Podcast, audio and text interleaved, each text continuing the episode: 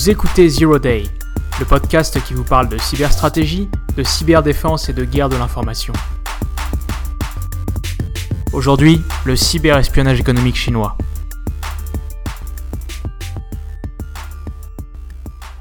Pour Bill Priestap, ancien directeur adjoint du contre-espionnage au FBI, le gouvernement chinois a retenu une leçon essentielle de la guerre froide entre les États-Unis et l'URSS. L'économie est le fondement de la puissance d'un État. L'URSS a en partie perdu parce que son économie était trop faible pour pouvoir suivre la course aux armements imposée par Washington et combler son retard technologique. Et la Chine le sait. Pour dominer l'économie, surtout à l'ère de la connaissance et du numérique, il faut maîtriser l'information. Pékin s'emploie donc à aller chercher l'information utile là où elle se trouve et par tous les moyens, y compris l'espionnage. Le vol de propriété intellectuelle, par exemple, permet à une entreprise chinoise de reproduire à moindre coût les technologies clés de sa concurrente et de capter rapidement des parts de marché stratégiques. Pour John Dimmers, le procureur général adjoint chargé de la sécurité nationale, la manœuvre est simple.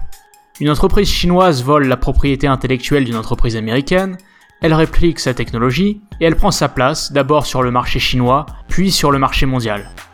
Au-delà de la seule propriété intellectuelle, il s'agit de mettre la main sur tous les secrets industriels des concurrents qui permettent aux Chinois d'acquérir un avantage compétitif sur un marché donné.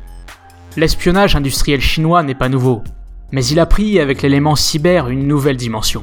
Ils ont toutes les technologies qu'ont tout le monde, et même beaucoup plus que d'autres, et plus de moyens, et moins de réticence politique. Pour mener ces opérations dans le cyberespace, les Chinois ont notamment recours à un type de piratage informatique appelé APT, pour menaces persistantes avancées. Une APT est une attaque furtive et continue, ciblant une entité spécifique, comme par exemple une entreprise pour des motifs économiques ou un État pour des motifs politiques. Il s'agit pour un groupe de hackers de pénétrer un réseau et de parvenir à maintenir et dissimuler leur présence sur une longue période, afin d'extraire des données utiles ou de perturber les opérations de la cible. Les APT se distinguent des autres types d'attaques, car ils s'inscrivent dans la durée, parfois sur plusieurs années, à l'origine de ce type d'attaque, on va donc plus souvent retrouver des États des hackers solo motivés par l'appât du gain. Un exemple. En 2012, la Chine a gracieusement offert à l'Union africaine un bâtiment flambant neuf, infrastructure informatique comprise, un bâtiment qui allait devenir le nouveau siège de l'organisation. Cinq ans plus tard, en 2017, la cellule informatique de l'Union africaine a découvert que ses serveurs étaient étrangement saturés entre minuit et 2 heures du matin, alors même que les bureaux étaient vides. Ils se sont aperçus après investigation que chaque nuit pendant 5 ans, l'intégralité du contenu des serveurs, incluant bien sûr des informations confidentielles, était transférée à Shanghai. Les opérations chinoises sont souvent menées par des groupes affiliés à l'armée ou au gouvernement chinois, mais aussi par des hackers patriotes et par les entreprises chinoises elles-mêmes. Il existe plusieurs groupes de hackers patriotes dont certains comptent plusieurs dizaines de milliers de membres. Ces groupes sont plus ou moins indépendants du pouvoir.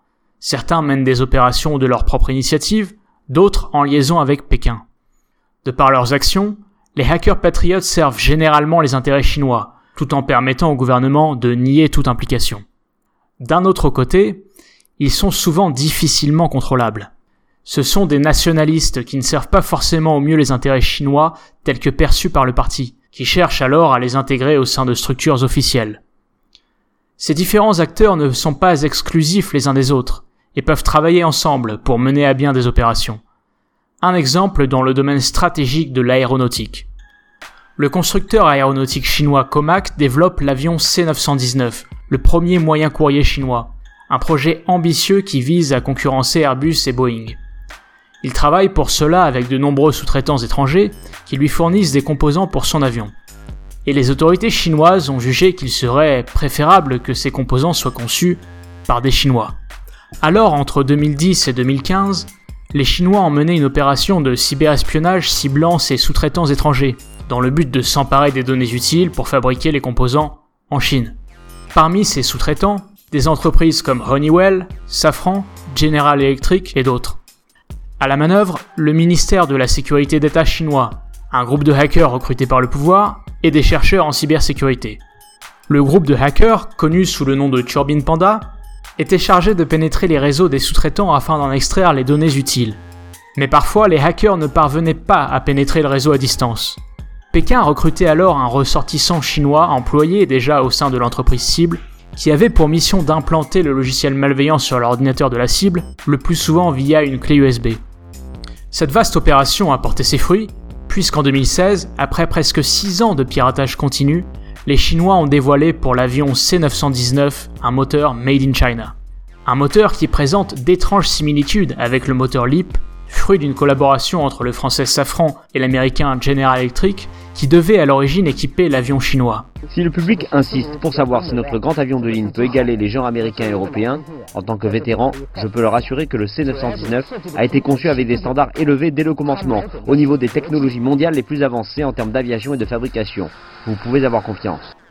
Cette affaire est intéressante parce qu'elle montre bien la multiplicité des acteurs impliqués. État, groupe de hackers, chercheurs, mais aussi le recours à une forme d'espionnage plus traditionnelle, avec le recrutement de sources locales pour faciliter les opérations cyber.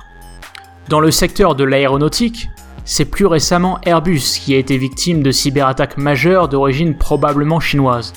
Le schéma hacker un sous-traitant qui a des accès dans le réseau Airbus et se faire passer pour ce sous-traitant pour infiltrer le réseau Airbus.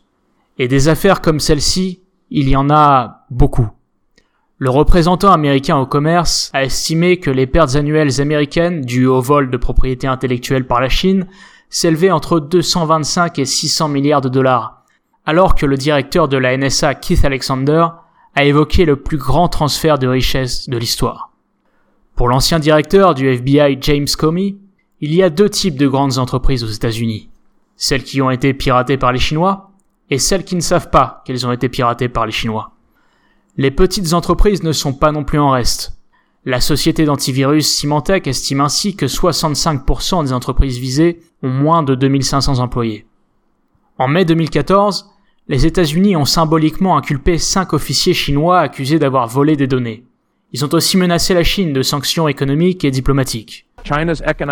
L'espionnage économique chinois a atteint un niveau intolérable et je pense que les États-Unis ainsi que nos alliés en Europe et en Asie ont l'obligation de confronter Pékin et de demander l'arrêt de ces piratages. Pour réduire les tensions, les deux pays ont conclu en septembre 2015 un accord bilatéral contraignant dans lequel ils se sont engagés à ne pas perpétrer ni soutenir d'activités de cyberespionnage économique. Économique uniquement. Car là est la subtilité. Le cyberespionnage au service de la sécurité nationale est considéré comme légitime, car il a pour finalité la protection de la population. Le cyberespionnage économique, lui, est considéré comme illégitime. Les Américains ont ainsi déclaré que leurs opérations de cyberespionnage étaient uniquement destinées à la sécurité nationale, sans visée économique, ce dont on peut légitimement douter. La Chine, de son côté, a déclaré n'avoir jamais eu recours au cyberespionnage économique ce dont on peut légitimement douter. L'accord a globalement été considéré comme une victoire pour les États-Unis. Même si les révélations d'Edward Snowden sur les programmes de surveillance de la NSA en plein sommet ont sérieusement entamé la crédibilité de Washington. Alors, quel résultat pour cet accord? Des sociétés de cybersécurité ont effectivement noté une réduction significative du nombre de cyberattaques chinoises contre les entreprises américaines, du moins dans les premiers mois qui ont suivi l'accord. Il semble en fait que Pékin ait réorienté son dispositif cyber afin de concentrer ses attaques sur les pays alentours, comme le Japon, la Corée du Sud, la Russie ou les pays d'Asie centrale. Mais il est compliqué d'évaluer précisément le volume de cyberattaques. Rappelons que bon nombre d'entreprises victimes ne se signalent pas afin de ne pas froisser les autorités chinoises et de ne pas médiatiser leur vulnérabilité. Et beaucoup d'entreprises ne savent tout simplement pas encore que leur sécurité a été compromise. Par ailleurs, la mise en œuvre de l'accord est compliquée. Les gouvernements des deux pays ne contrôlent pas forcément les hackers individuels ou les entreprises susceptibles de mener des cyberattaques. De plus, l'accord ne prévoit pas de mesures coercitives.